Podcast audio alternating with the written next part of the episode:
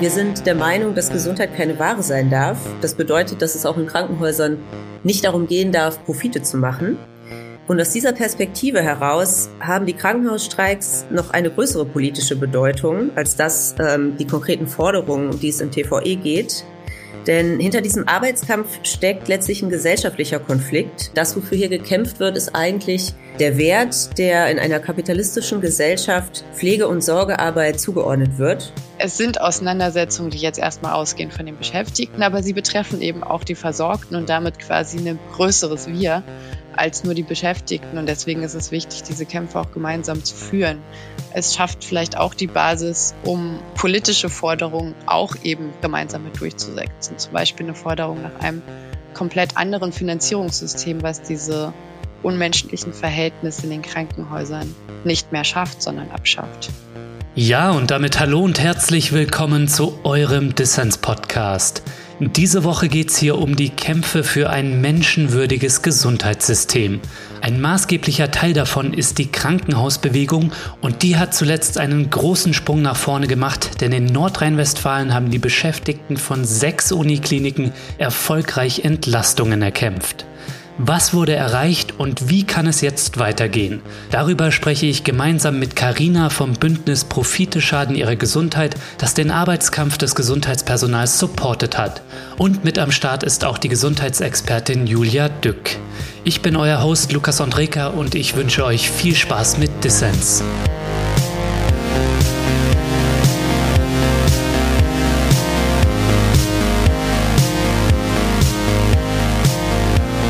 Karina und Julia, schön, dass ihr beim Dissens Podcast dabei seid. Herzlich willkommen. Hallo. Hallo. Ja, ich freue mich sehr, dass wir zusammengekommen sind, um über das marode Gesundheitssystem zum einen zu sprechen, aber auch über die Krankenhausbewegung, die ja gerade Aufwind erlebt. Zuletzt haben die Beschäftigten der sechs Unikliniken in Nordrhein-Westfalen erfolgreich Verbesserungen erkämpft nach elf Wochen Streik. Karina, du bist Teil des Bündnisses Profite schaden ihrer Gesundheit. Ihr habt den Arbeitskampf on the ground supported. Welches Signal geht deiner Meinung nach davon aus für die Bewegung für ein neues Gesundheitssystem? Also es geht ganz klar ein positives Signal von dem Ergebnis äh, der Streiks und des Arbeitskampfes aus. Also eine positive Signalwirkung für andere Krankenhäuser geht davon aus mhm. und auch für andere Bereiche des Gesundheitssystems. Also es ist nicht nur auf die Unikliniken beschränkt weil ähm, das natürlich bedeutet, dass wenn man gemeinsam kämpft, man auch Dinge verändern kann. Julia, du bist ja in Berlin ansässig, dort als Gesundheitsexpertin tätig, aber auch Teil des Berliner Bündnisses Gesundheit statt Profite. In Berlin haben ja die Gesundheitsbeschäftigten unter anderem an der Charité, der größten Uniklinik Europas, ja schon im letzten Jahr einen Entlastungstarifvertrag erstreikt. Wie blickt ihr da aus Berlin auf das Ergebnis in NRW? Genau, ich würde Karina total zustimmen. Es geht ein wahnsinniges Signal der Stärke von diesem Kampf in NRW aus und zeigt auch, dass es eine massive Wut gibt der Beschäftigten, dass sie so lange so kampfbereit waren und sich am Ende auch durchsetzen konnten. Ja. Und gleichzeitig zeigt die Länge und die Zähe der Streikauseinandersetzung, dass es ein massives Problem mit der DRG-Finanzierung gibt und die muss eigentlich weg als Ursache dieser Auseinandersetzung. Ja, da wollen wir auch noch im Laufe des Gesprächs drüber sprechen. Lasst uns mal auf den Streik zurückblicken. 77 Streiktage, ist ja enorm, ne? Der bisher längste Arbeitskampf im Gesundheitswesen in NRW. Und die Beschäftigten von sechs Unikliniken, die haben einen neuen Entlastungstarifvertrag erstreikt. Karina, wie ist denn das Ergebnis zu bewerten? Ist jetzt alles besser? Also ich denke, man kann auf jeden Fall sagen, dass äh, das Ergebnis des Streiks und der Tarifvertrag TVE, so wie er jetzt abgeschlossen wird, als Erfolg zu bewerten ist und dass es ein erster wichtiger Schritt ist, in die richtige Richtung, in Richtung von Entlastung. Und es hat auch eine sehr große Bedeutung, weil es in der Fläche ja um sechs Unikliniken geht, also um sechs große Arbeitgeber, wo sich nun die Arbeitsbedingungen und Behandlungsbedingungen in den Kliniken real verändern. Das heißt, es gibt eine deutliche Verbesserung für alle Bereiche, die hier verhandelt wurden. Schichtgenaue Personalbesetzung in den pflegerischen Bereichen, das bedeutet einen festen Personalschlüssel pro Schicht, der auch notwendig ist, um Patientinnen richtig versorgen zu können und aus Sicht der Beschäftigten eben nicht selbst äh, durch Überlastung krank zu werden. Und es gibt klare Regelungen, wie bei Überbelastung ein Ausgleich geschaffen wird in diesem ähm, TVE, also Tarifvertrag Entlastung. Mhm. Äh, es bedeutet aber auch, es muss jetzt als nächstes geschaut werden, dass das, was da verhandelt wurde und beschlossen wurde, auch umgesetzt wird. Also, dass die konkreten Regelungen in jedem Haus auch implementiert werden. Das muss überwacht werden. Ähm, es ist sicherlich damit zu rechnen, dass die Beschäftigten da auch äh, noch weiter kämpfen müssen und dass nicht automatisch jetzt alles gut ist, sondern dass auch weiter für diese Ziele gekämpft werden muss. Mhm also ich würde Karina zustimmen, es ist ein wahnsinniger Erfolg, dass es geschafft wurde, an sechs Unikliniken einen Flächentarifvertrag. Das ist auch das erste Mal sozusagen, in dem das so umfassend geschafft wurde, Flächentarifvertrag Entlastung durchzusetzen. Und auch eine wahnsinnige Stärke, dass so viele unterschiedliche Berufsgruppen in diesem Tarifvertrag quasi mit einbegriffen sind. Also nicht nur die Pflege am Bett und die Funktionsbereiche, die Hebammen, sondern auch Bereiche wie der Einkauf, die IT, die Technik, der Transportdienst und so weiter. Also eine wahnsinnige Breite. Und es sind sozusagen auch gute Quotenregelungen für den Großteil der Pflege erreicht worden, wo es auch geschafft wurde, sozusagen die Belegschaft nicht gegeneinander aufzuspalten. Mhm. Gleichzeitig würde ich sagen, der Tarifvertrag spiegelt auch ein bisschen die Kräfteverhältnisse oder die Logik de, der Finanzierung in den Krankenhäusern wider, weil die Bereiche, die refinanziert sind, die quasi nicht über die Fallpauschalen des DRG-System refinanziert werden müssen, bessere Regelungen durchsetzen konnten als die Bereiche, die sozusagen nicht refinanziert werden, wo es quasi den Arbeitgeber direkt ins Fleisch schneidet, wenn man da bessere Personalregelungen durchsetzt, also Bereiche wie der Einkauf IT, sozusagen Bereiche wie die nicht die Pflege am Bett sind, die quasi aus der DRG-Finanzierung rausgegriffen wurden. Das heißt, man sieht die Spaltung, die durch äh, die Finanzierungslogik in den Krankenhäusern geschaffen wurde, zeigt sich auch im Abschluss des Tarifvertrags wieder. Und wenn wir mal auf die Nachhaltigkeit von Streikergebnissen blicken, also was dann real im Alltag der Beschäftigten ankommt und wie vielleicht auch Personaldecke und bessere Arbeitsbedingungen überwacht und durchgesetzt werden, was lässt sich da aus dem Beispiel Berlin lernen, Julia? Genau, in Berlin ist letztes Jahr ja der Berliner Krankenhausbewegung auch in einem massiven Erfolg gelungen, auch nach einem längeren Streik Entlastungstarifverträge durchzusetzen bei Vivantes und der Charité, also den beiden landeseigenen Krankenhäusern und größten Kliniken zugleich in Berlin. Mhm. Und vor allen Dingen bei Vivantes sehen wir jetzt aber, dass sich die Geschäftsführung einfach weigert, die Tarifverträge wirklich auch so umzusetzen. Und besonders, also auch in der Pflege teilweise, besonders aber in den Servicegesellschaften, also allen outgesourcten Tochterunternehmen, wie eben auch dem Transport der Speiseversorgung oder anderen Bereichen, dass da einfach die Tarifverträge oder die Regelungen, die da getroffen wurden, nicht durchgesetzt sind. Das heißt, vor Ort muss gewerkschaftlich dann immer noch hinterher äh, gearbeitet werden, dass das, was da auch erreicht wurde, auch wirklich umgesetzt wird. Ja. Und das ist ein zäher Kampf. Carina, ich würde gerne noch mal kurz mit dir auf tatsächlich den Streik schauen. Du bist Teil des Bündnisses Profite schaden ihrer Gesundheit, ein zivilgesellschaftliches Bündnis, was die Beschäftigten unterstützt hat. Es gab ja viel Gegenwind gegen den Streik, juristische Versuche, den Streik zu beenden, Druck durch die Klinikleitung und auch Vorwürfe, man würde auf dem Rücken von Patientinnen und Ärztinnen streiken. Wie habt ihr das erlebt, diesen Druck, Karina? Ja, das war schon krass äh, mitzubekommen, also wie die Arbeitgeberseite eigentlich auf äh, verschiedenen Wegen versucht hat, den Streik zu brechen, also auf ganz offensichtlichen Ebenen. Äh, zum Beispiel hat die Uniklinik Bonn vom Arbeitsgericht sogar zweimal versucht, den Streik durch eine einstweilige Verfügung zu illegalisieren.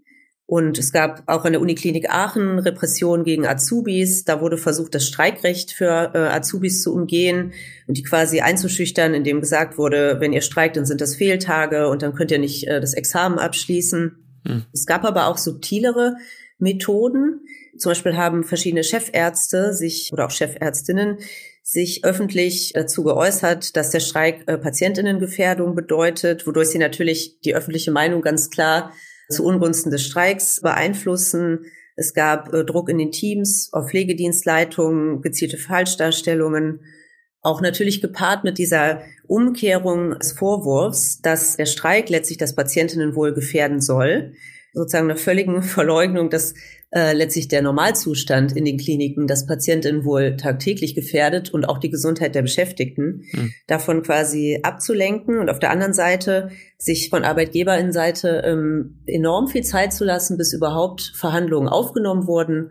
Und auch die enorme Verhandlungsdauer weist eigentlich darauf hin, dass die Arbeitgeberseite da gar kein Problem hatte, auf Zeit zu spielen und das äh, Patientinnen wohl sozusagen äh, zu gefährden. Ja, einfach weil klar ist, es geht bei denjenigen, die Krankenhäuser leiten, äh, nicht in erster Linie darum, dass Menschen dort eine gute Gesundheitsversorgung erhalten, sondern es geht in erster Linie um Profitinteressen. Das war ganz deutlich zu merken. Mhm. Das ist was, was wir in Berlin tatsächlich auch beobachten konnten. Also massive ähm, Repressions- und Einschüchterungsversuche seitens der Geschäftsführung, vor allen Dingen von Vivantes, aber natürlich trotzdem auch von der Charité. Und ähm, genau dieses, was Karina auch beschrieben hat, die Umkehr der Logik. Also zu behaupten, der Streik gefährde die Patientin. Dabei sind die Patienten jeden Tag tagtäglich im Krankenhaus gefährdet. Und das ist ja genau der Grund, warum die Pflegekräfte auf die Straße gehen und nicht mehr unter diesen Bedingungen arbeiten wollen. Und genau, hier fand ich das super stark, dass die Berliner Krankenhausbewegung immer wieder versucht hat, sozusagen auch Bündnisse mit Patientinnen zu schmieden und unter anderem das zum Beispiel sichtbar zu machen, indem sie zum Beispiel auf den Pressekonferenzen immer auch versucht haben, eine Stimme von den Patientinnen mit reinzuholen und eine Patientin dabei zu haben oder einen Patienten dabei zu haben, die aus ihrer Sicht berichten, warum nicht der Streik das Problem ist, sondern der Normalzustand in den Krankenhäusern. Habt ihr denn auch während des Streiks Unterstützung dann von PatientInnen zum einen erfahren, aber vielleicht auch Unterstützung von ÄrztInnen? Ihr habt vorhin schon die Aufspaltung der Belegschaft ähm, angesprochen, was ja in Kliniken ja viel der Fall ist, ne? die internen Hierarchien und die ja auch in dem Tarifvertrag dann auch so ein bisschen aufgebrochen wurden. Also es war auf jeden Fall äh, mitzubekommen, auch dass es äh, solche Erfahrungen gab, jetzt für die Beschäftigten in erster Linie, dass auch Patientinnen sich positiv geäußert haben und das richtig fanden und es bestärkt haben.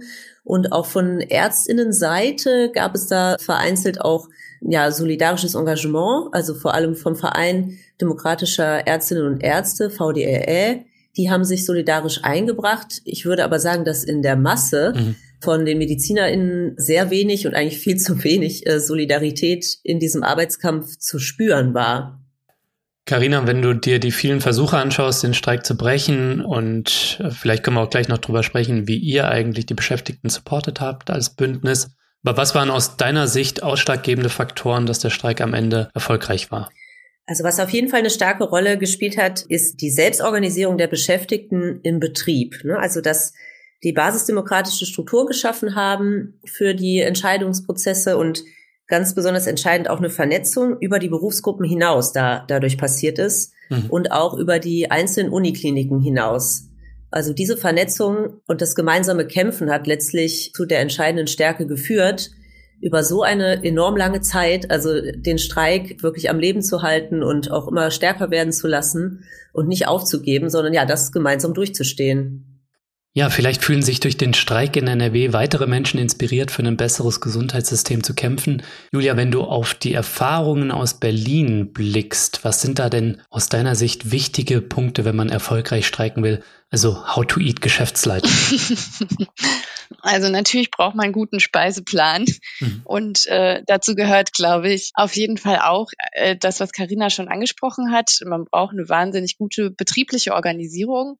Und da wurde in den letzten Jahren massiv dazugelernt, würde ich sagen. Also wenn ich das von außen beobachte, von der Charité 2015, als der, als der erste Kampf für mehr Personal im Krankenhaus erfolgreich durchgesetzt wurde, bis heute sind eigentlich wirklich Erfolge erzielt worden, was sozusagen die Demokratisierung der Streikführung noch angeht. Also dass es größere Tarifkommissionen, dann auch Tarifdelegierte gibt, die sozusagen die Verhandlungen direkt mitverfolgen und dann so ein Backup sind für die Leute, die in den Verhandlungen sind. Das ist einerseits quasi totale Unterstützung für die Leute, die die Verhandlungen führen und andererseits natürlich ein breiter Demokratisierungsprozess unter den Beschäftigten. Das sind Sachen, die nach und nach verfeinert und dazu entwickelt wurden. Und ich glaube, das sind einfach sehr wichtige Bestandteile und auch diesen Ansatz, ganz viel ähm, Vorgespräche zu führen mit Beschäftigten und Kolleginnen ins Gespräch zu kommen, dass es wichtig ist, äh, diese Streikauseinandersetzung gemeinsam zu führen und dadurch auch eine betriebliche Stärke durch Masse zu schaffen, ist auf jeden Fall ein wichtiger Bestandteil. Hm. Und trotzdem glaube ich, der andere Punkt ist auf jeden Fall auch politisch Druck auszuüben, weil äh, nicht umsonst wurden die Streiks jetzt in Berlin letztes Jahr, aber auch in NRW dieses Jahr ja vor die Landtagswahlen gelegt. Also äh, in einen Zeitraum, wo die Annahme naheliegt, dass man auch Druck auf die Politik ausüben kann. Und wir haben das äh, letztes Jahr in Berlin hier erlebt, dass es massiven Druck äh, unter anderem auf die SPD, die damals das Gesundheitssenat innehatte, gebraucht hat und auch auf die sozusagen dann gewählte Bürgermeisterin Giffey gebraucht hat, damit man sozusagen auch eine Finanzierungszusage bekommt, damit äh, die landeseigenen Krankenhäuser sagen können, okay, diesen Tarifvertrag schließen wir tatsächlich ab. Also es braucht auf der einen Seite eine betriebliche Stärke und auf der anderen Seite muss man sich überlegen, wie kann man eigentlich politisch auch die Verantwortlichen unter Druck setzen. Ja, voll. Politischer Druck ist super wichtig für den konkreten Arbeitskampf an öffentlichen Häusern, aber auch für die Perspektive eines neuen Gesundheitssystems ohne Profite. Ihr seid beide Teil von Bündnissen, die die Unterstützung von Arbeitskämpfen im Gesundheitswesen mit der Forderung nach einem ganz anderen Gesundheitssystem verbinden. Was können zivilgesellschaftliche Bündnisse da aus eurer Sicht leisten? Also wir haben äh, in Köln die Kampagne Profite schaden ihrer Gesundheit gestartet, als klar war, dass äh, der Tarifvertrag Entlastung, der TVE, auch in NRW erkämpft werden soll, um letztlich am Vorbild der Berliner Krankenhausbewegung diesen Arbeitskampf äh, auch hier in Köln und in NRW solidarisch zu begleiten und zu unterstützen, um halt aus der Zivilgesellschaft heraus einfach politisch den, den Druck zu erhöhen und also die Chance zu erhöhen, dass der Streik auch wirklich gewonnen werden kann. Zum einen, weil wir die konkreten Forderungen, um die es hier geht, äh, wichtig und richtig finden, also die Forderung nach mehr Personal, nach Entlastung, nach besseren Arbeitsbedingungen, um letztlich auch überhaupt äh, eine menschenwürdige Versorgung und Behandlung von Menschen im Krankenhaus äh, möglich zu machen. Was äh, ich vielleicht noch ergänzen würde, was sehr wichtig ist, was zivilgesellschaftliche Bündnisse auch leisten können und müssen, in dem Fall ist eigentlich noch gesundheitspolitische Forderungen einzubringen, die jetzt über den Tarifvertrag Entlastung hinausgehen. Denn also wir haben ganz klar diese Forderungen solidarisch unterstützt. Aber es geht ja auch um deutlich mehr. Also wir wollen natürlich auch äh, konkrete Alternativen, teils sogar Utopien äh, über ein anderes Gesundheitssystem mit in den Diskurs einbringen und auch auf andere Bereiche des Gesundheitssystems noch hinweisen, wo es genauso wichtig ist, die Profitlogik zurückzudrängen. Also es ist auch wichtig, nochmal rauszuzoomen von dem engen Fokus Krankenhaus und einfach auch ja deutlich zu machen, äh, wie wichtig diese Kämpfe um, um Sorge, um Pflege, um Care-Arbeit sind und an welchen Bereichen überall noch was zu tun ist. Hm. Wir sind der Meinung, dass Gesundheit keine Ware sein darf. Das bedeutet, dass es auch in Krankenhäusern nicht darum gehen darf, Profite zu machen. Wir haben eine fundamentale Kritik an der Profitlogik, die das Gesundheitssystem zunehmend dominiert. Und aus dieser Perspektive heraus haben die Krankenhausstreiks noch eine größere politische Bedeutung als das ähm, die konkreten Forderungen, um die es im TVE geht. Denn hinter diesem Arbeitskampf steckt letztlich ein gesellschaftlicher Konflikt. Und das, wofür hier gekämpft wird, ist eigentlich äh, der Wert, der in einer kapitalistischen Gesellschaft Pflege- und Sorgearbeit zugeordnet wird. Und es geht auch um die systematische Ausbeutung von bezahlter und unbezahlter Sorgearbeit. Und vor diesem Hintergrund haben wir als Kampagne uns entschlossen, ähm, dass wir den Streik solidarisch begleiten werden. Und unser Ziel war dabei ganz klar, dass wir die Arbeitskämpfe im Krankenhaus äh, verbinden wollen mit einer linken Gesundheitspolitik oder einer Gesundheitsbewegung, die auch breiter in die Gesellschaft wirksam ist. Also das auch mit anderen sozialen Bewegungen zu verbinden und äh, mehr Menschen in der Gesellschaft zu erreichen. Und es geht uns dabei auch darum, letztlich für ein anderes Gesundheitssystem zu kämpfen, äh, jenseits der Profitlogik. Hm. Ich würde vielleicht so an dem letzten Punkt, den Karina gesagt hat, auch nochmal andocken wollen. Gerne.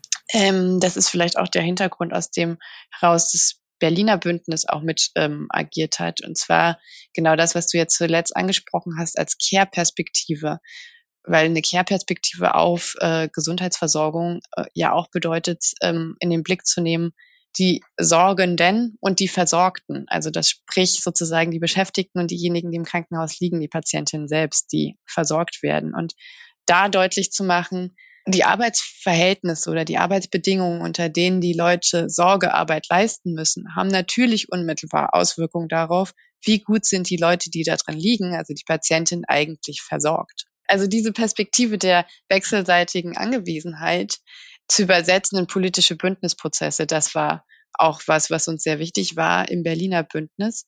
um zu sagen, es sind Auseinandersetzungen, die jetzt erstmal ausgehen von den Beschäftigten, aber sie betreffen eben auch die Versorgten und damit quasi einen breiteren Fokus oder ein größeres Wir als nur die Beschäftigten. Und deswegen ist es wichtig, diese Kämpfe auch gemeinsam zu führen, weil sie unterschiedliche Seiten der Betroffenheit sozusagen aufzeigen. Und das in, in gemeinsamen politischen Bündnissen zu organisieren, ist ein total wichtiger Prozess. Und gleichzeitig gibt es natürlich auch Grenzen davon, wie gut das eigentlich möglich ist. Ressourcentechnisch, von der Logik und Zeitlichkeit von Tarifauseinandersetzungen und dann natürlich schon auch von der Frage von, wenn es ein Arbeitskampf ist, ist das primäre Druckmittel Arbeitskampf. Und das bedeutet, dass die anderen, sage ich mal, in einer Unterstützerin-Position verhaftet bleiben. Und ähm, das ist, um sich kennenzulernen, um gemeinsam Kämpfe zu führen und so weiter, ist super wichtig aber es schafft vielleicht auch die Basis, um politische Forderungen auch eben gemeinsam mit durchzusetzen. Zum Beispiel eine Forderung nach einem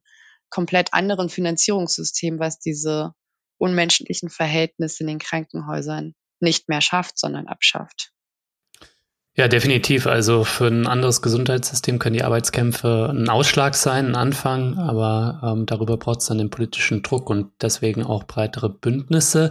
Das bringt mich zu der Frage an euch beide, wie lassen sich denn Menschen, die uns jetzt hier zuhören und die vielleicht nicht direkt betroffen oder beteiligt sind als Versorger, aber durchaus äh, beteiligt sind als Versorgte, ne? wie du es eben schon gesagt hast, Julia.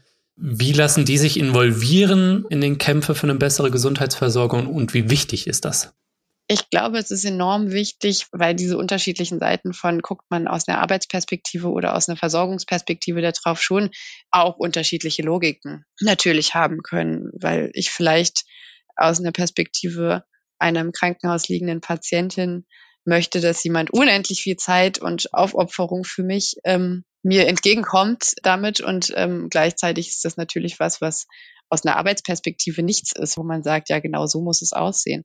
Und trotzdem sind beide Perspektiven ja wichtig, weil sie irgendwie quasi menschliche Bedürfnisse, auf menschliche Bedürfnisse verweisen. Deswegen glaube ich, dass erstmal grundsätzlich beide Perspektiven für eine demokratische Aushandlung darüber, wie soll eigentlich Gesundheitsversorgung funktionieren, total zentral sind. Hm. Deswegen würde ich auch sagen, es ist wahnsinnig wichtig, das sozusagen auch als einen gemeinsamen Kampf zu organisieren. Und was aber gleichzeitig schwierig bleibt, ist natürlich die Frage von, wie macht man es eigentlich konkret und wer fühlt sich davon eigentlich tatsächlich angesprochen, weil die meisten Leute identifizieren sich eben nicht als Patientin und ähm, erst dann, wenn sie im Krankenhaus liegen oder erst dann, wenn ein Angehöriger von ihnen dort landet und sie sehen, wie miserabel die Bedingungen dort sind.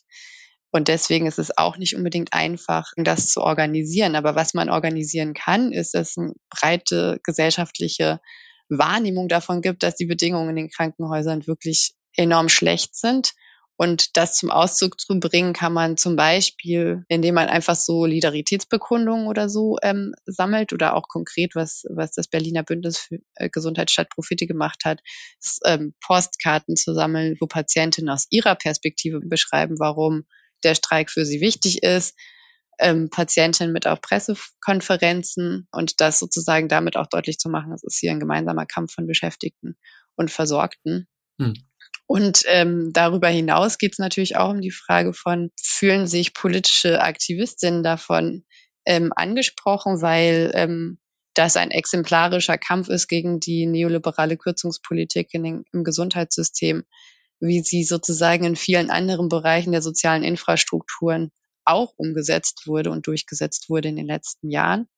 Und erkennen Sie das als einen Kampf, wo progressive neue politische Formen ähm, ausprobiert werden, aber auch äh, wo tatsächlich auch real die Verbesserung von Lebensbedingungen für viele Menschen durchgesetzt werden können. Und ähm, genau, ich glaube, das sind ähm, zwei Ansatzpunkte, wie man versuchen kann, Leute in diese Auseinandersetzungen auch zu involvieren und sie zu ihren Auseinandersetzungen zu machen.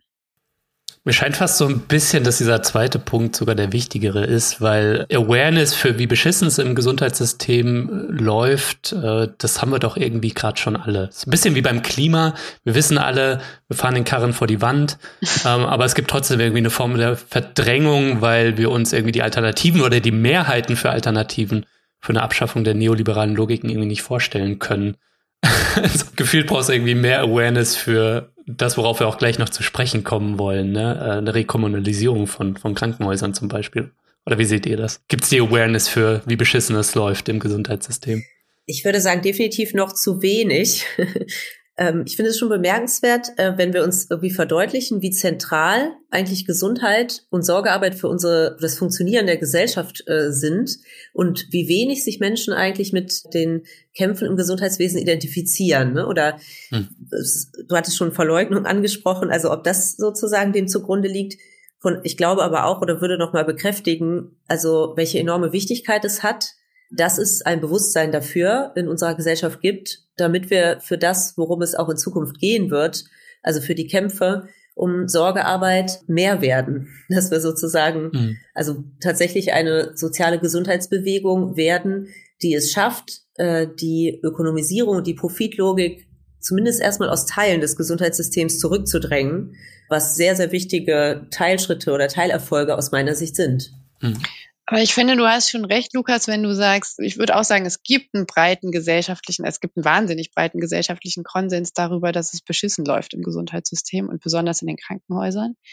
Und ich glaube, dass es in dem Sinne keine Aufklärungsarbeit mehr braucht. Weil ich glaube, das wissen inzwischen alle. Ich meine, es gibt tausende Medienberichte äh, darüber, äh, sowohl über die Ausgebranntheit der Pflegekräfte als auch darüber, wie sich das auswirkt auf die Versorgungsbedingungen der Patientin, dass Leute alleine sterben müssen, dass Leute sterben aufgrund von Fehlern und ähm, äh, viele weitere schreckliche Geschichten. Ich glaube, dass es ein Bewusstsein dafür schon gibt. Die Frage ist tatsächlich schon, wie übersetzt man das in eine politische Praxis? Hm. Und hätten wir die Formel dafür gefunden, ständen wir jetzt wahrscheinlich woanders. Aber ich würde sagen, dass das die zentrale Herausforderung ist, sozusagen diese Unzufriedenheit mit einem bestehenden Gesundheitssystem und mit, einem, mit einer bestehenden Krankenhausversorgung in eine politische Praxis zu übersetzen. Und ich glaube, die Krankenhausstreiks haben das mit dem Mittel des Arbeitskampfes aus der Perspektive der Beschäftigten geschafft. Sie haben Mittel gefunden, wie man diese Wut zum Ausdruck bringt.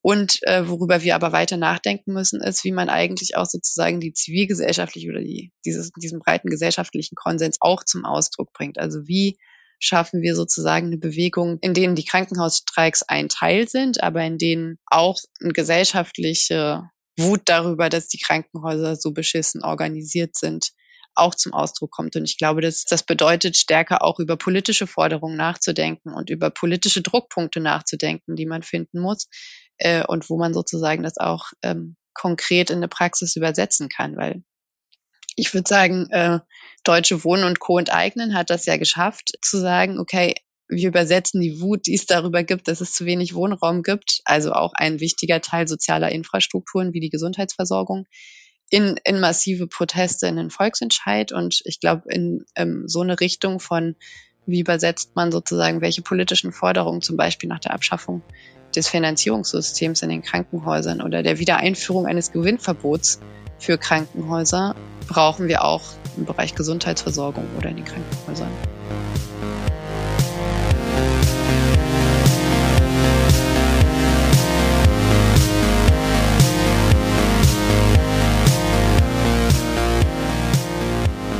So, ich möchte die kurze Pause hier nutzen, um allen Fördermitgliedern von Dissens zu danken. Mehr als 940 Menschen supporten diesen Podcast hier monatlich. Ohne euch könnte ich das hier nicht machen. Danke euch dafür. Wenn dir dieser Podcast gefällt und du noch nicht am Start bist, dann werde doch jetzt Fördermitglied. Mitmachen kannst du schon ab 2 Euro im Monat und du ermöglichst dadurch nicht nur meine Arbeit am Podcast und sorgst dafür, dass alle Menschen da draußen Dissens hören können. Nein, es winken auch Goodies und du hast jede Woche die Chance auf interessante Gewinne. Auch dieses Mal gibt es für Fördermitglieder wieder was abzuräumen. Was genau und wie ihr bei Dissens mitmachen könnt, das erfahrt ihr in den Show Notes und auf dissenspodcast.de.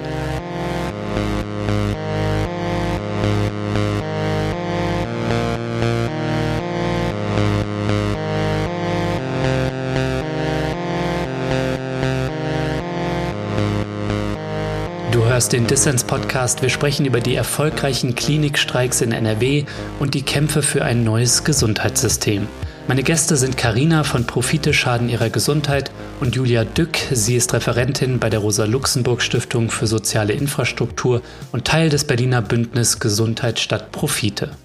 Ja, wir haben gerade über Awareness gesprochen, über die miserablen Zustände im Gesundheitssystem und ich denke, das ist auch durch die Corona-Pandemie und die Kündigungswelle von Pflegekräften in dieser Zeit auch nochmal deutlich geworden, wie schlecht die Zustände sind.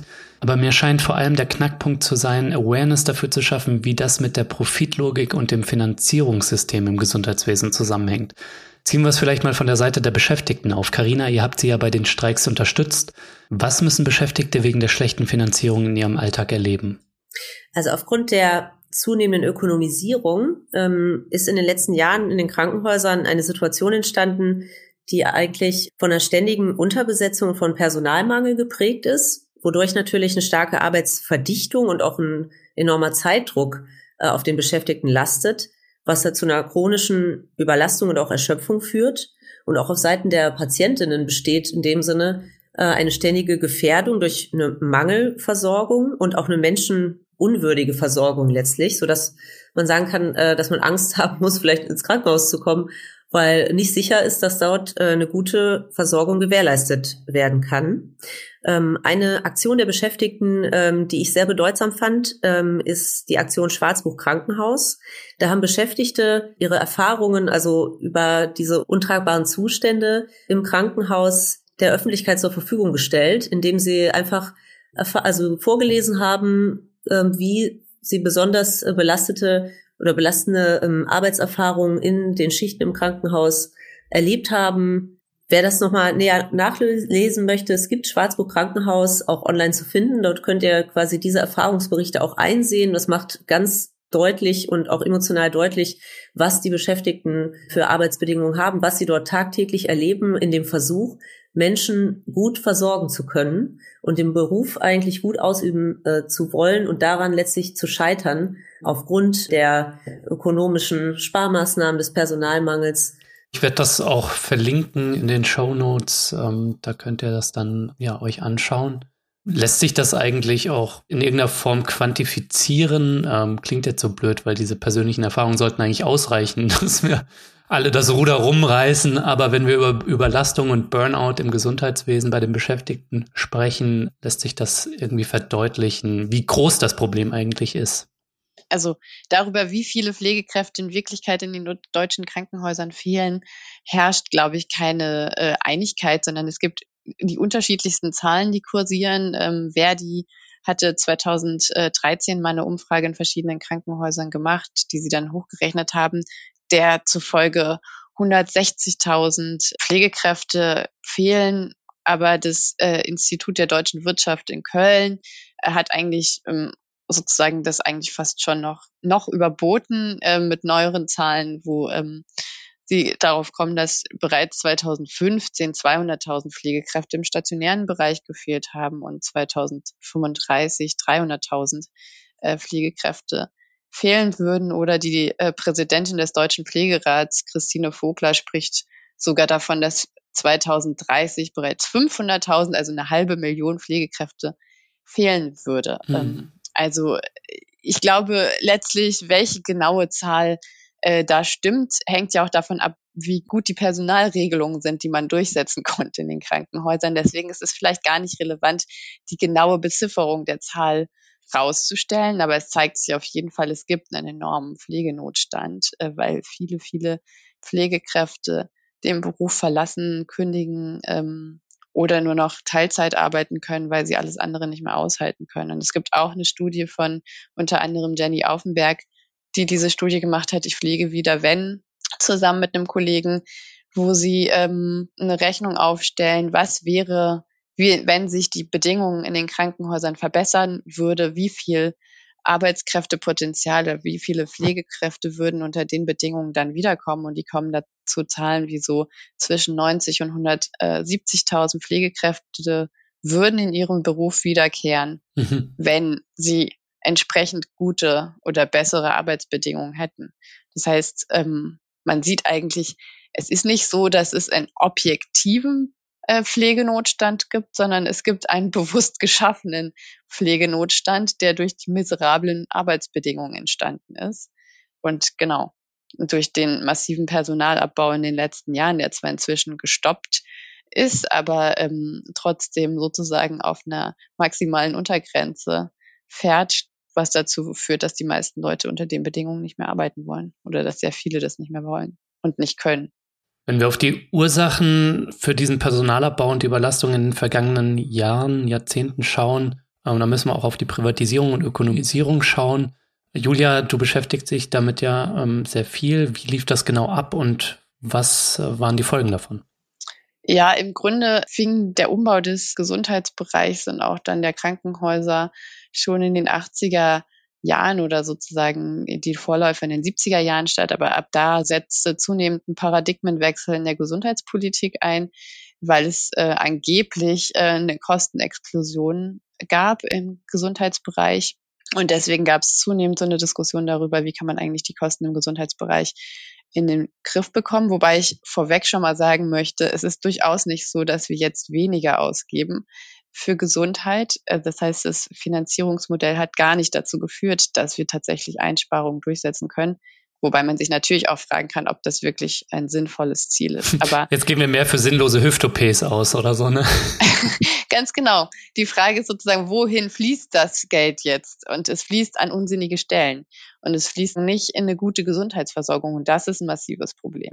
Äh, es gab vorher ein Finanzierungsmodell, was einfach die entstehenden Kosten der Krankenhäuser, die auch schon wirtschaftlich sein mussten, refinanziert hat. Das heißt, ein Krankenhaus hat halt bestimmte Behandlungen gemacht und dafür wurden sie die Kosten dieser Behandlung übernommen.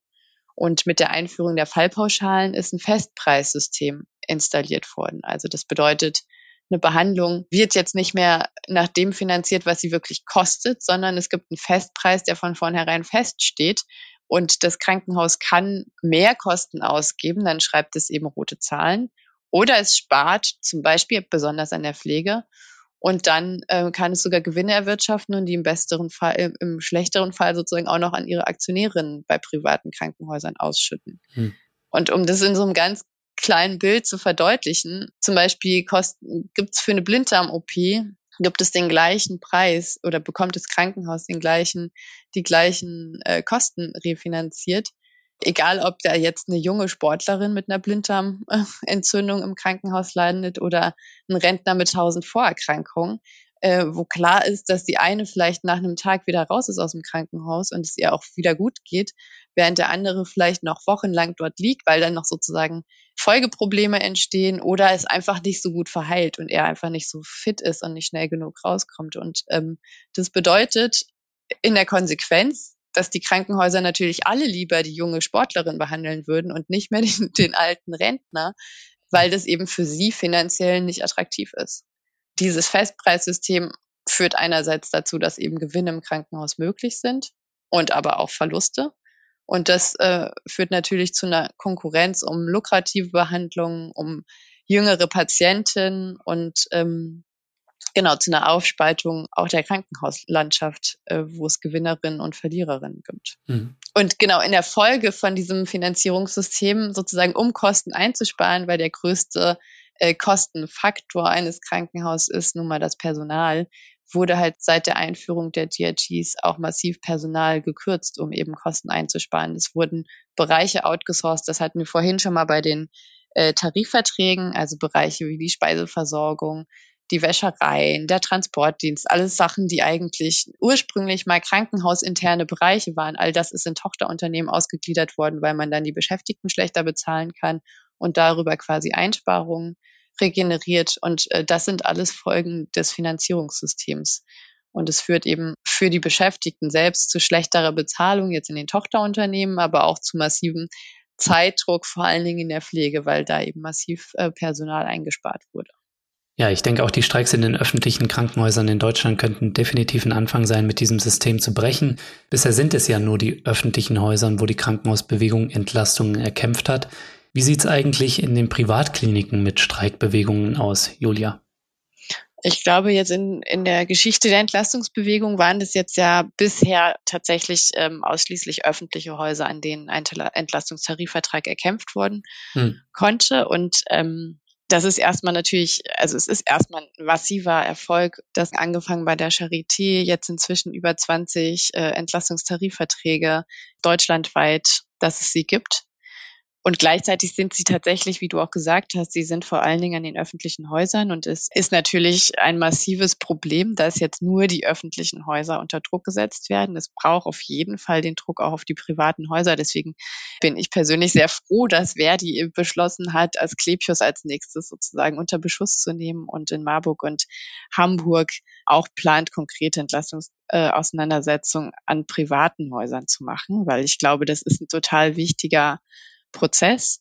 Denn in der Logik der Krankenhausfinanzierung ist es sowieso so, dass die öffentlichen Häuser strukturell schlechter gestellt sind als die privaten, was äh, ihre finanzielle Situation angeht, mhm. weil sie eben die gesamte Versorgung der Bevölkerung sicherstellen müssen, während sich die privaten quasi die Rosinen des Finanzierungskuchens rauspicken können. Und ähm, genau deswegen ist es umso wichtiger, sozusagen, nachdem man jetzt gelernt hat, wie man Entlastungstarifverträge durchsetzen kann, auch anzufangen, nicht nur das an öffentlichen Häusern durchzusetzen, sondern auch die privaten stärker in den Fokus zu rücken. Hätte mich noch interessiert, wie viele Krankenhäuser sind eigentlich in öffentlicher Hand und wie viele in privater Hand? Grob schon, also wahrscheinlich geht es auch genauer, aber grob kann man sagen, es gibt äh, circa 30 Prozent private Kliniken in Deutschland und auch da kann man sehen, seit der Einführung des Fallpauschalensystems Anfang der 2000er Jahre bis heute ist das eben massiv gestiegen. Also es gab Anfang der 2000er Jahre kaum private Krankenhäuser und die haben auch kaum eine Rolle in der Gesundheitsversorgung gespielt. Mhm. Erst seitdem das Gewinnverbot in den Krankenhäusern abgeschafft wurde und nach und nach das Fallpauschalensystem eingeführt wurde, erst da, wo sozusagen auch Profit im Gesundheitssystem oder in den Krankenhäusern möglich geworden ist, ist es natürlich auch lukrativ und attraktiv geworden für private Klinikbetreiber wie Asklepios, Helios und so weiter in diesen Bereich zu investieren. Und seitdem sieht man auch einen massiven Anstieg. Also der Anteil der privaten Krankenhäuser ist massiv gestiegen gegenüber den Anfang der 2000er Jahre bis heute. Hm. Lasst uns doch vielleicht mal ein alternatives Gesundheitssystem skizzieren, in dem die Bedürfnisse der Patientinnen und der Beschäftigten im Fokus stehen und nicht Effizienz und Gewinn über allem stehen. Was sind aus eurer Sicht die wichtigsten Schritte auf dem Weg dahin? Ich würde vielleicht mal starten, also wenn wir uns mit der Frage beschäftigen, was für ein Gesundheitssystem wir haben wollen, wie ein besseres Gesundheitssystem für alle aussehen würde, denke ich, wäre ganz klar, dass es ein nicht profitorientiertes Gesundheitssystem sein muss, in dem also Behandlungsentscheidungen und Zugänge nicht nach ökonomischen Zielen ausgesucht werden, sondern wo tatsächlich der reale Bedarf an Versorgung im Fokus steht und auch die wirklichen Bedürfnisse der Menschen ähm, ausschlaggebend sind. Das bedeutet, wir brauchen ein anderes Finanzierungssystem, zum Beispiel eine kostendeckende Finanzierung, also ein Profitverbot und gleichzeitig eben ähm, eine Erstattung der real entstehenden Behandlungskosten. Mhm. Außerdem bräuchte es eine kollektive und demokratische Kontrolle über Entscheidungsprozesse und Planung im Gesundheitssystem und eben eine Sicherstellung, dass der Zugang für alle Menschen gleichermaßen da ist äh, zu der Behandlung, die sie brauchen. Und all dem zugrunde liegen müsste eigentlich auch ein anderer Begriff von Gesundheit, der also nicht nur Gesundheit als was stark ähm, individualisiertes begreift, sondern auch die sozialen Determinanten mit berücksichtigt und schaut eben, wie beeinflussen unsere Lebensbedingungen und die gesellschaftlichen Verhältnisse unsere Gesundheit und da eben auch ansetzt. Hm. Ich habe eigentlich nichts zu ergänzen. Ich finde, ähm, was Karina gesagt hat, genauso. Profite haben im Gesundheitssystem nichts zu suchen und deswegen geht es um eine bedarfsorientierte Versorgung, Zugang für alle mit guten Arbeitsbedingungen. Ne? Mit einer demokratischen Bedarfsplanung. Hm. Und die Voraussetzung dafür ist ein komplett anderes Finanzierungssystem, was eben nicht erlös- und gewinnorientiert äh, funktioniert, sondern was die real entstehenden Kosten deckt. Wenn wir auf Entlastung schauen, da gibt es ja jetzt vom Bundesgesundheitsminister Karl Lauterbach einen Vorstoß für eine gesetzliche Personalabmessung. Und bei Zuwiderhandeln soll es Sanktionen geben für die Kliniken. Wie ist das denn zu bewerten? Ist das ein erster richtiger Schritt oder geht das nicht weit genug? Also zunächst einmal muss man auf jeden Fall sagen, dass Lauterbach die verantwortliche Person ist für die Einführung des DRG-Systems, also des Fallpauschalensystems und der Finanzierung, wie wir sie jetzt in den Krankenhäusern haben. Und damit eigentlich der Verantwortliche für die miserablen Zustände in den Krankenhäusern. Und dass er nicht bereit ist, diese Verantwortung in dem Sinne ernst zu nehmen, dass er jetzt sagt, wir haben das ausprobiert, das war scheiße, wir schaffen das wieder ab. Das wäre eigentlich sozusagen die einzige konsequente Haltung und dazu ist er natürlich nicht bereit. Er, er zeigt jetzt mit Regelungen für die Pädiatrie, also für die Kindermedizin und für die Geburtshilfe, wird ja durchaus zugegeben in der Krankenhauskommission, dass es Neuregelungen braucht, dass also die ähm, Regelungen, die wir haben, dass die DRG-Finanzierung, die wir haben, eigentlich den Bedarf da drin überhaupt nicht deckt. Äh, aber auch da ist er nicht bereit, ähm, sozusagen das Finanzierungssystem abzuschaffen oder diese Bereiche aus der DRG-Finanzierung rauszulösen, sondern hm. äh, versucht sozusagen Pflaster auf die offenen Wunden zu kleben. Und ähm, genau, was die Person gesetzliche Personalbemessung betrifft, ähm, ist das natürlich ein total richtiges Vorhaben zu sagen, okay, Personalbemessung, äh, wir können jetzt nicht an allen Krankenhäusern Haus für Haus CVEs, also Tarifverträge Entlastung durchsetzen, sondern wir brauchen eine gesetzliche Personalbemessung. Die Frage ist aber natürlich dann total äh, stark, auf welcher Höhe liegt die? Wenn es sowas wie die Personaluntergrenzen sind, wie sie Herr Spahn letztes Legislatur eingeführt hat, die eigentlich quasi am Minimum des Möglichen ansetzen, dann wäre es überhaupt keine Verbesserung, solche Personalbemessungen zu haben, sondern wenn man gesetzliche Personalbemessungen einführt, was sehr richtig wäre und was ja durchaus auch schon eine langjährige Forderung von Verdi ist, ähm, da müssen die auch so ausgestaltet sein, dass sie tatsächlich zu Arbeitsbedingungen führen, in denen das möglich ist. Und das bedeutet eigentlich letztlich auch, dass die gesamten Personalkosten aus dem Finanzierungssystem der DRGs rausgelöst werden müssen, weil sonst gibt es weiterhin und immer wieder permanenten Kostendruck auf Einsparungen im Personal und auf ein Zuwiderlaufen der gesetzlichen Personalbemessung. Das heißt, ich würde sagen, diese Fragen hängen unmittelbar miteinander zusammen. Und trotzdem ist es richtig, wenn es eine gesetzliche Personalbemessung gibt, wenn sie denn auch sozusagen am äh, entsprechenden notwendigen Standard ansetzt. Hm. Es ist auch wichtig, sich nochmal äh, vor Augen zu führen und bewusst zu machen, dass es ein Profitverbot im Krankenhaus in Deutschland früher gab. Also dass es zwischen 72 und 85 auch gesetzlich so geregelt war und danach verändert wurde. Und das bedeutet, dass die Forderung an Lauterbach eigentlich mindestens lauten müsste, dass er diese Gesetzesänderung vornimmt. Also dass im Bundeskrankenhausgesetz wieder ein Profitverbot drinsteht. Nehmen wir mal an, das wird in irgendeiner Form aufgrund politischen Drucks von unten, anders wird es, glaube ich, nicht gehen, ähm, durchgesetzt, bedarfsdeckende Finanzierung, Profitverbot. Was bedeutet das eigentlich für die privaten Krankenhäuser in Deutschland? Äh, Julia, du hast vorhin schon gesagt, das sind so etwa 30 Prozent, die da in den vergangenen Jahren entstanden sind. Müssen die dann rekommunalisiert werden? Ich glaube, dass wenn es tatsächlich äh, sozusagen ein scharfes Schwert des Gewinnverbots in dem, im Gesetz gäbe, würde sich das Problem mit den Privaten möglicherweise von selbst erledigen, weil solange du als Klinikkonzern keine Profite machen kannst, hast du auch überhaupt kein Interesse in diesem Bereich zu investieren. Das heißt, wenn es wirklich ein Gewinnverbot gibt, würden wahrscheinlich nach und nach Unternehmen wie Helios, Asklepios und so weiter in andere Bereiche investieren und äh, auf andere Gewinnstrategien umsteigen. Äh, insofern wäre das durchaus ein scharfes Schwert. Das heißt, wir brauchen jetzt kein Asklepios und Co. enteignen, äh, sondern eigentlich nur so ein Gesetz, oder? nee, ich wollte sagen, und trotzdem glaube ich, dass man nicht nur darauf setzen kann, dass es dieses Gesetz irgendwann geben soll, sondern dass man durchaus jetzt sozusagen genau um dieses Gesetz möglicherweise in erreichbare Nähe zu rücken, genau sowas bräuchte wie Asklepios und Co. enteignen. Also man braucht sozusagen den Fokus auf die Privaten, weil in den Privaten die Bedingungen noch beschissener sind als in den öffentlichen Häusern. Die privaten Klinikkonzerne gehen noch aggressiver gegen ihre Beschäftigten und gegen die Arbeitsbedingungen in den Krankenhäusern vor, weil sie ja nicht nur schwarze Zahlen schreiben müssen, sondern sie müssen Gewinne erwirtschaften, von denen sie einen Teil als Dividenden an ihre Aktionärinnen auszahlen müssen. Das heißt, der Druck in den Privaten ist sozusagen einerseits höher und gleichzeitig konzentrieren sie sich aus den Gründen natürlich, wie wir vorhin auch schon besprochen haben, nur auf die ähm, attraktiven Teile der Behandlung, also die Behandlungen, die man gut auch so umsetzen kann, dass da Gewinne möglich werden. Also sowas wie Notfallversorgung, Geburtshilfe oder Kinderkliniken machen sie in der Regel nicht oder schließen sie, wenn sie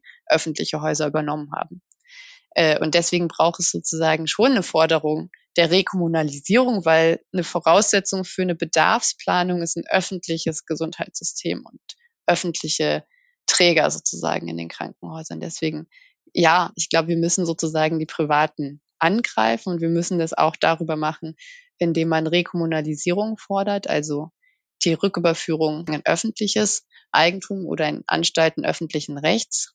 Und gleichzeitig dürfen wir quasi auch die politischen Verantwortlichen nicht äh, aus der Verantwortung entlassen, weil auch natürlich könnte man gesetzlich äh, die Rahmenbedingungen dafür schaffen, dass man auch äh, nach und nach die Privaten wieder verdrängt aus diesem System. Sie sind ja auch erst dadurch reingespült worden, dass äh, die DRG-Finanzierung so umgesetzt wurde, wie sie umgesetzt wurde. Das heißt, man hat durchaus auch politischen Handlungsspielraum und deswegen muss man auf diesen beiden Ebenen fahren. Einerseits politisch Druck ausüben für eine Gesetzesveränderung und andererseits durchaus solche Kampagnen auf Landesebene zum Beispiel umsetzen, wie Asklepios und Co. enteignen. Ja, Deutsche Wohnen und Co. enteignen im Dissens-Podcast zu Gast, die jetzt jüngst RWE und Co. enteignen zu Gast, bald Asklepios und Co. enteignen. Ähm, und ich mache dann irgendwann alles und jeden enteignen auf. Nur zum Ausblick eine letzte Frage an euch beide. Streiks im Gesundheitswesen, über die wir jetzt gesprochen haben, die sind ein Anfang. Was sind aus eurer Sicht zentrale Punkte, die es braucht, um ja wirklich zu einem anderen Gesundheitssystem, einem Gesundheitssystem 2.0 zu kommen?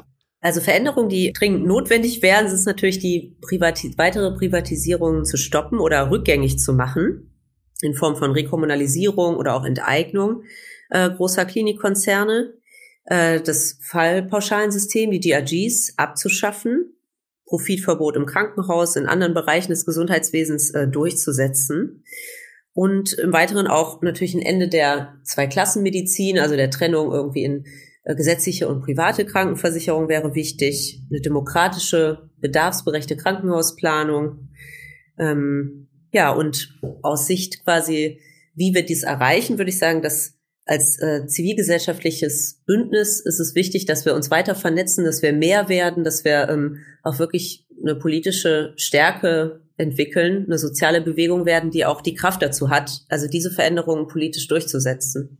Ich würde auch sagen, es ist eigentlich recht einfach. Profite haben im Gesundheitsbereich nichts zu suchen, genauso wie in anderen Bereichen sozialer Infrastrukturen. Die sind dafür da, um eine bedarfsberechte Versorgung zur Verfügung zu stellen. Und deswegen müssen sie demokratisch ausfinanziert, bedarfsorientiert funktionieren. Und das geht auf keinen Fall, solange es äh, eine Profitorientierung darin gibt. Deswegen ist das ähm, ein zentraler Hebel, der die Voraussetzungen schafft, alles andere dann auch äh, umzusetzen und eine wirkliche demokratische Bedarfsplanung, Zugang für alle zu schaffen. Ja, Julia und Karina, ich danke euch vielmals, dass ihr mich hier besucht habt. Ich habe sehr viel gelernt. Danke euch. Danke dir. Danke für die Einladung.